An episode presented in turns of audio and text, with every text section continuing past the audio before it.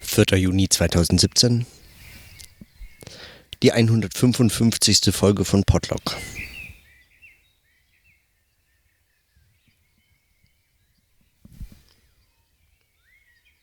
Ich bin immer noch in Nürnberg und ähm, ich hatte Glück mit dem Wetter. Heute, entgegen aller Ankündigungen, war es einfach äh, hervorragend. Nicht zu warm und nicht zu kalt. Und ausreichend Sonne, um draußen zu sein. Und wie man hört, auch jetzt wieder die Aufnahmen begleitet von einem wirklich fast berauschenden Vogelkonzert.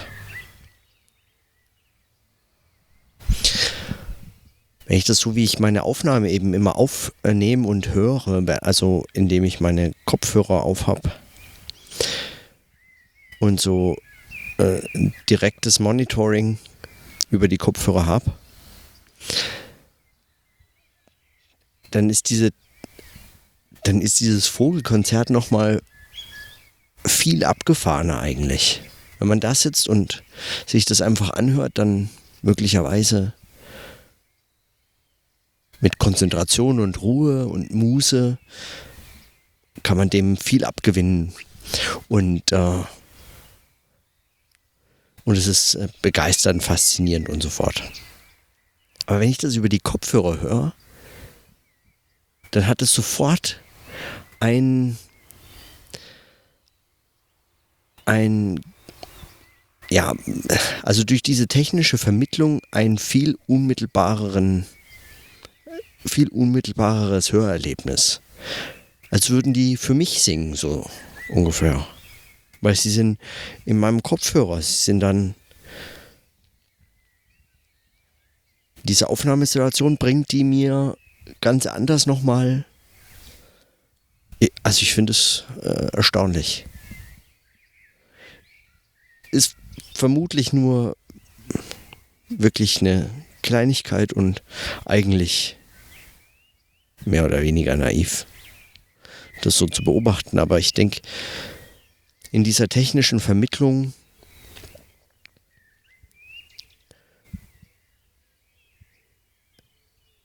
liegt gerade erst diese Möglichkeit der Erfahrung der Unmittelbarkeit und zwar gerade als einer vermittelter, als eine vermittelte Erfahrung. Unmittelbarkeit als nicht vermittelte Unmittelbarkeit ist gar nicht zu haben in der Art. So ein bisschen scheint mir das durch so ein simples technisches Gerät irgendwie nochmal deutlich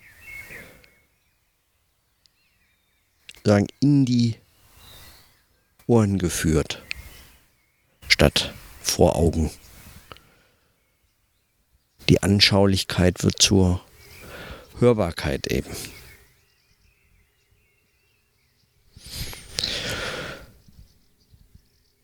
Und das bringt mich zu den Fragen, die mich heute auch im Laufe des Tages immer wieder beschäftigt haben. Nämlich der Beobachtung, also auch der reflexiven Beobachtung, dass es sich, dass meine Fragen hier immer zentraler eigentlich sich also wirklich sehr stark auf mein Dissertationsprojekt konzentrieren. Sie drehen sich viel enger, viel, sie befassen sich damit viel genauer und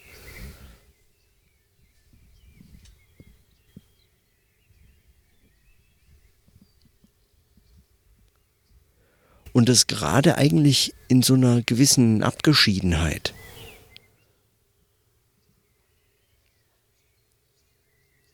Und klar, für Fragen zur Entsprachlichung und Versprachlichung, um einen Buchtitel von Jens Schlieter zu zitieren. Also wenn bei, bei solchen bei solchen Fragen der Vermittlung in Sprache, dem Denken in Sprache.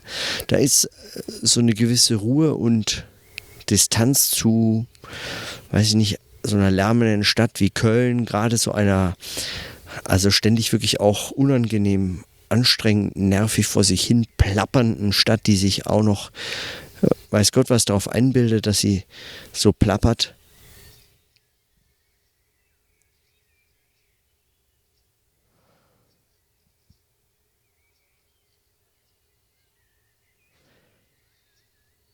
In so einer Stadt würde, also fällt mir das, fällt mir das schwer. Möglicherweise hat es auch was mit sagen, solchen sozialen Dimensionen, wie sie Simmel schon fürs Geistesleben der Großstädte angesprochen hat, auch wenn Köln jetzt beim besten Willen eher eine große Kleinstadt als eine gro kleine Großstadt ist. Also sozusagen gerade was das Geistesleben der Kölner angeht. Aber vielleicht hat es trotzdem was damit zu tun, also mit dem, was Simmel dort beobachtet hat, nämlich, nämlich diese seltsame Fremdheit, wechselseitige Fremdheit, die man, die es braucht, damit man überhaupt in so einer Stadt zusammenleben kann, nämlich eben nicht zusammenleben kann, müsste man in einer Stadt leben wie in einem Dorfverbund, würde das alle Möglichkeiten des Sozialen völlig überfordern. Man kann sich weder so gut kennen, noch so sehr aufeinander Rücksicht nehmen, noch so sehr für die kleinen Problemchen und Probleme des anderen, jeweils anderen äh, Lebens äh, interessieren. Das ist unmöglich in der Stadt.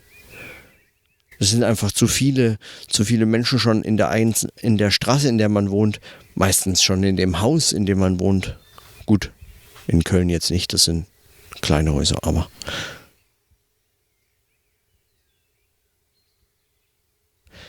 Aminasei nennt das dann Fremdheit als Ressource und sagt im Prinzip genau das gleiche wie Simmel.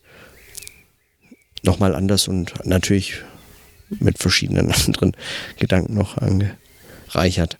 Aber trotzdem, Fremdheit als Ressource in der Stadt, als eine Art von Qualität von eben sozialen Situationen, die sich natürlich, wie soll es auch anders sein, auf das Denken auswirken.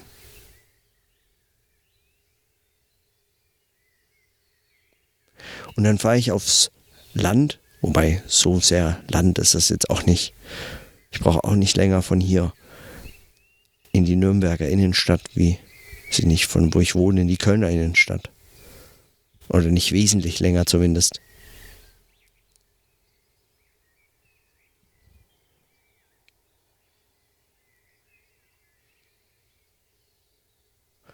Dann fahre ich hier aufs Land, höre nur noch Vogelgezwitscher, sitze draußen nicht mehr im Büro. Und die Fragen der Vermittlung gewinnen eigentlich aus der Distanz zur Distanzierung der Stadt so eine erstaunliche Nähe.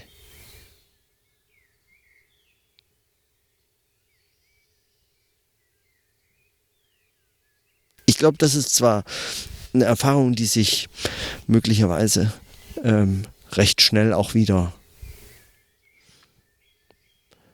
erübrigt. Also wenn ich jetzt allzu lange Zeit so in so einer Abgeschiedenheit verbringen würde, dann wäre mir mein Thema wahrscheinlich gar nicht mehr möglich zu bearbeiten. Also das bietet sich gar nicht an. Zur Gesellschaft lässt sich einfach nicht im Nirgendwo gut denken. Also kann ich mir nicht vorstellen.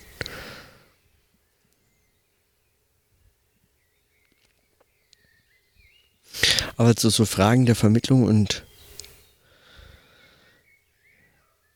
da ist zumindest der Wechsel gut. Und eben diese Distanz zu Distanz schafft Nähe.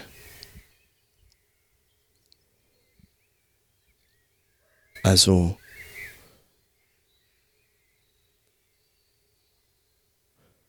So ein bisschen wie eben diese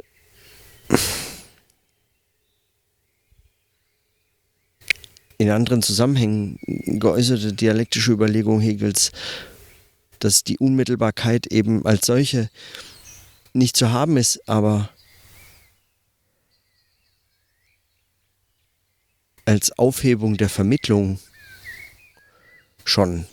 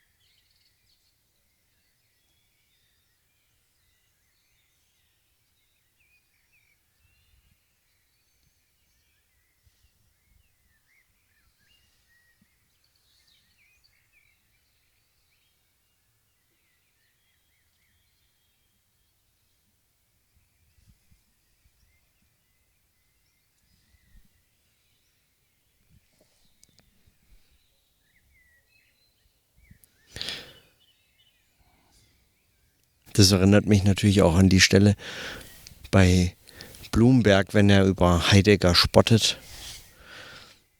Genau eigentlich sogar um den, um diese Welthaltigkeit seiner Philosophie, die er anzweifelt, mit dem Verweis darauf, dass, wenn sozusagen so einem Philosophen nichts Besseres einfällt als das Schreibzeug, das direkt vor ihm steht und ansonsten nur Wald und Natur ihm als Gegenstand einfällt und so ein Elefant, glaube ich. ich erinnere die Stelle nicht mehr. Also irgendwann hat sich das sicherlich erledigt, einfach die Produktivität der, des Hierseins. Irgendwann muss man, man muss das einfach wechseln, vermutlich.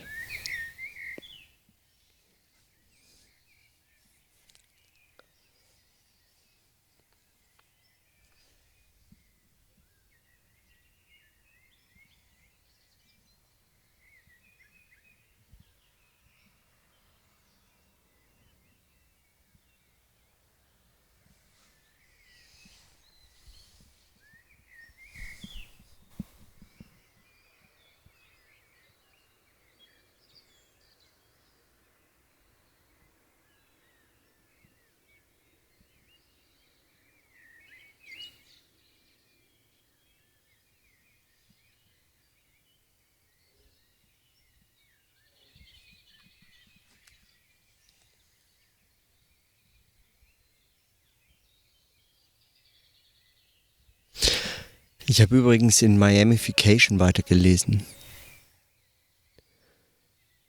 Zwei, drei Tage weitergelesen. Und mich gefragt, inwiefern eigentlich diese Vielzahl der Themen, die da behandelt werden, wirklich in so einer Woche sinnvoll unterkommen. Jetzt mit 155 Folgen Podlog frage ich mich ja schon, ob also vielleicht geht es mal zehn Tage gut, wenn man so, wenn man mit der Herausforderung konf konfrontiert war, eigentlich Urlaub machen zu müssen und dann merkt, man kann eigentlich viel intensiver arbeiten oder zwei Wochen oder drei. Man kann super intensiv arbeiten und man möchte die Zeit eigentlich nutzen und man fängt an und macht's dann geht es gut. Aber bei 155 Folgen, bei 155 Tagen merke ich schon, dass auch diese Tage mal immer wieder so Pausen brauchen. Also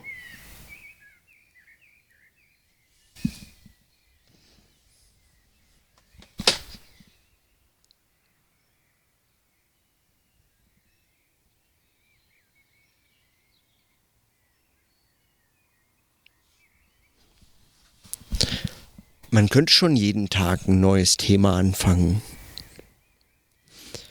Aber wo wären denn dann die Bezüge?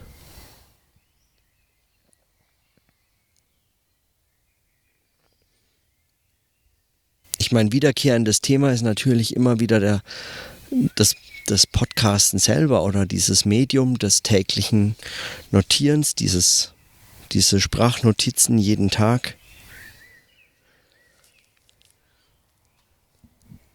Aber was ich da vor ein paar Tagen notiert habe zu der Frage, dass also eigentlich dieses Medium des täglichen, diese täglichen Notizen, dass die eben genau diese, die Brüche herstellen, nämlich mit dem Ende des Tages, mit dem einfach schlafen und wieder aufwachen, mit dem, mit eben Podlog im Rhythmus von Tagwerk, nicht einfach von Arbeit, Arbeitszusammenhänge, die ja sowieso das den Einzelnen schon ähm, übergreifen, überschreiten,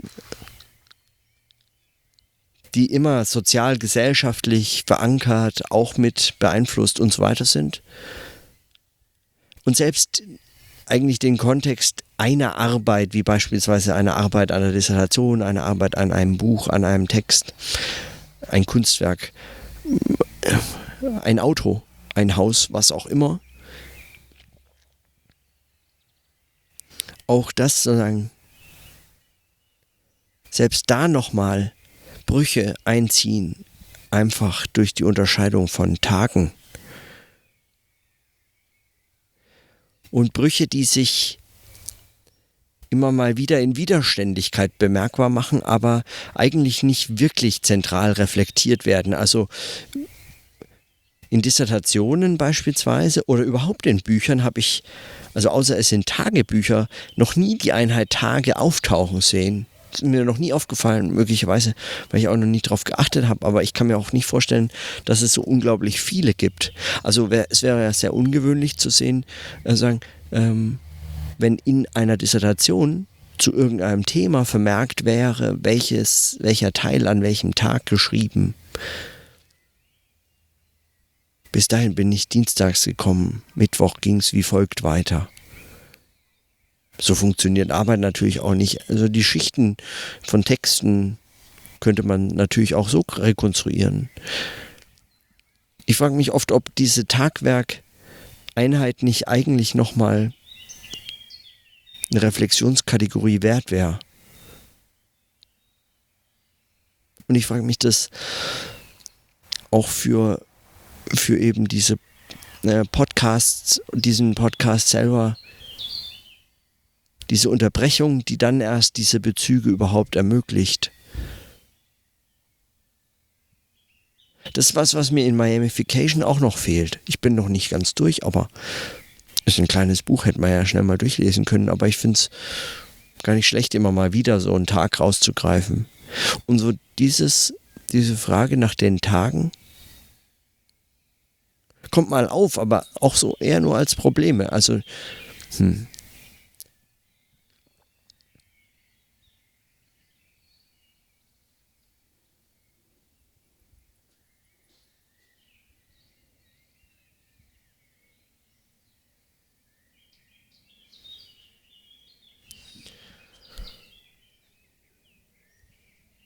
diese Abschnitte und diese Notationen, und diese Rhythmen von Notation hat fast schon so, eigentlich schon fast schon sowas wie eine, eigentlich so eine Art musikalische Beschreibung von Arbeit, von Text. Es gibt sozusagen Takte oder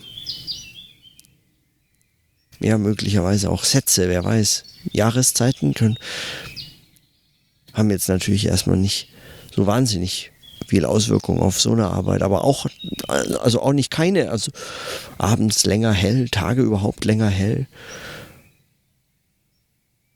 Jetzt sitze ich draußen, es ist einfach hell, ich kann, kann lesen, kann lesen und schreiben draußen und es ist äh, deutlich nach neun oder so, während ich das aufnehme solche, solche Fragen, so eine Frage, diese musikalische Beschreibung schon nochmal. spannend einfach. Weil was mich zum Beispiel langweilen, langweilen würde, wäre ja, wenn ich jetzt einfach nur das beschreiben müsste als boah, das Leben, anthropologisch irgendwie, der Mensch, die Natur, der Körper oder so. Das ähm, hielt ich jetzt für ein bisschen schlicht. Also klar spielt das eine Rolle, aber dazu müsste man sich mehr klügere, genauere Gedanken gemacht haben wohingegen diese Vermittlung von Form in, in Notation, in Noten von Musik, die ist noch viel näher eigentlich dran, auch an den Fragen schon. Vielleicht komme ich dann auch eben zu diesem menschlichen, zu der anthropologischen Beschreibung, wenn ich da überhaupt hinkommen sollte, also oder zu der Bedeutung dieser anthropologischen ähm, Bedingungen dieses Arbeitens, dieses Textes, der Notation. Vielleicht komme ich da auch erst hin zur, durch die Aufhebung der verschiedenen Vermittlungen.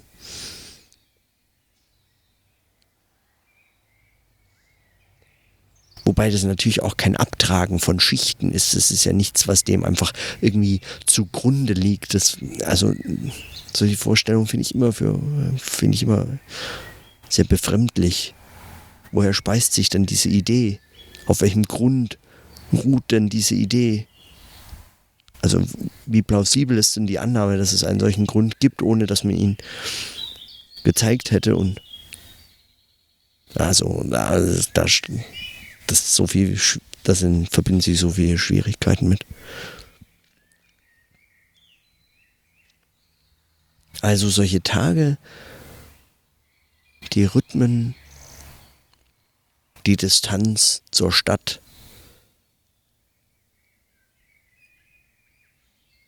Diese Fragen von Vermittlung.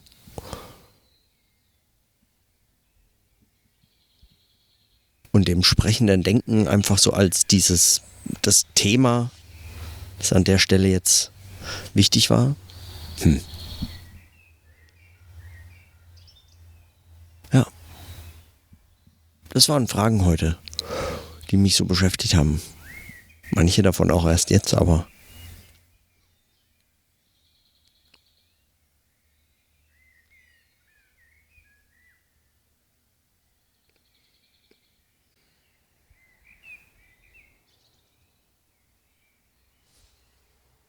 Ich habe eigentlich Urlaub. Na, heute ist eh Sonntag. Morgen Feiertag. Aber ich habe eigentlich Urlaub. kann man am besten arbeiten unter solchen Bedingungen. Hm? Mal sehen.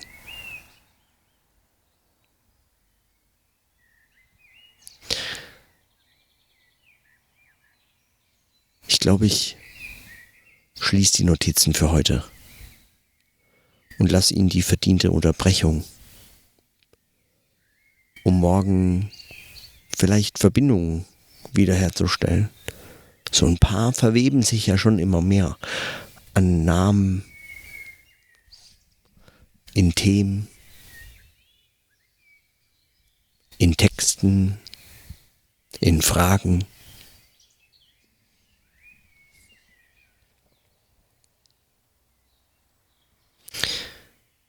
Ja, dann in diesem Sinne, bis morgen.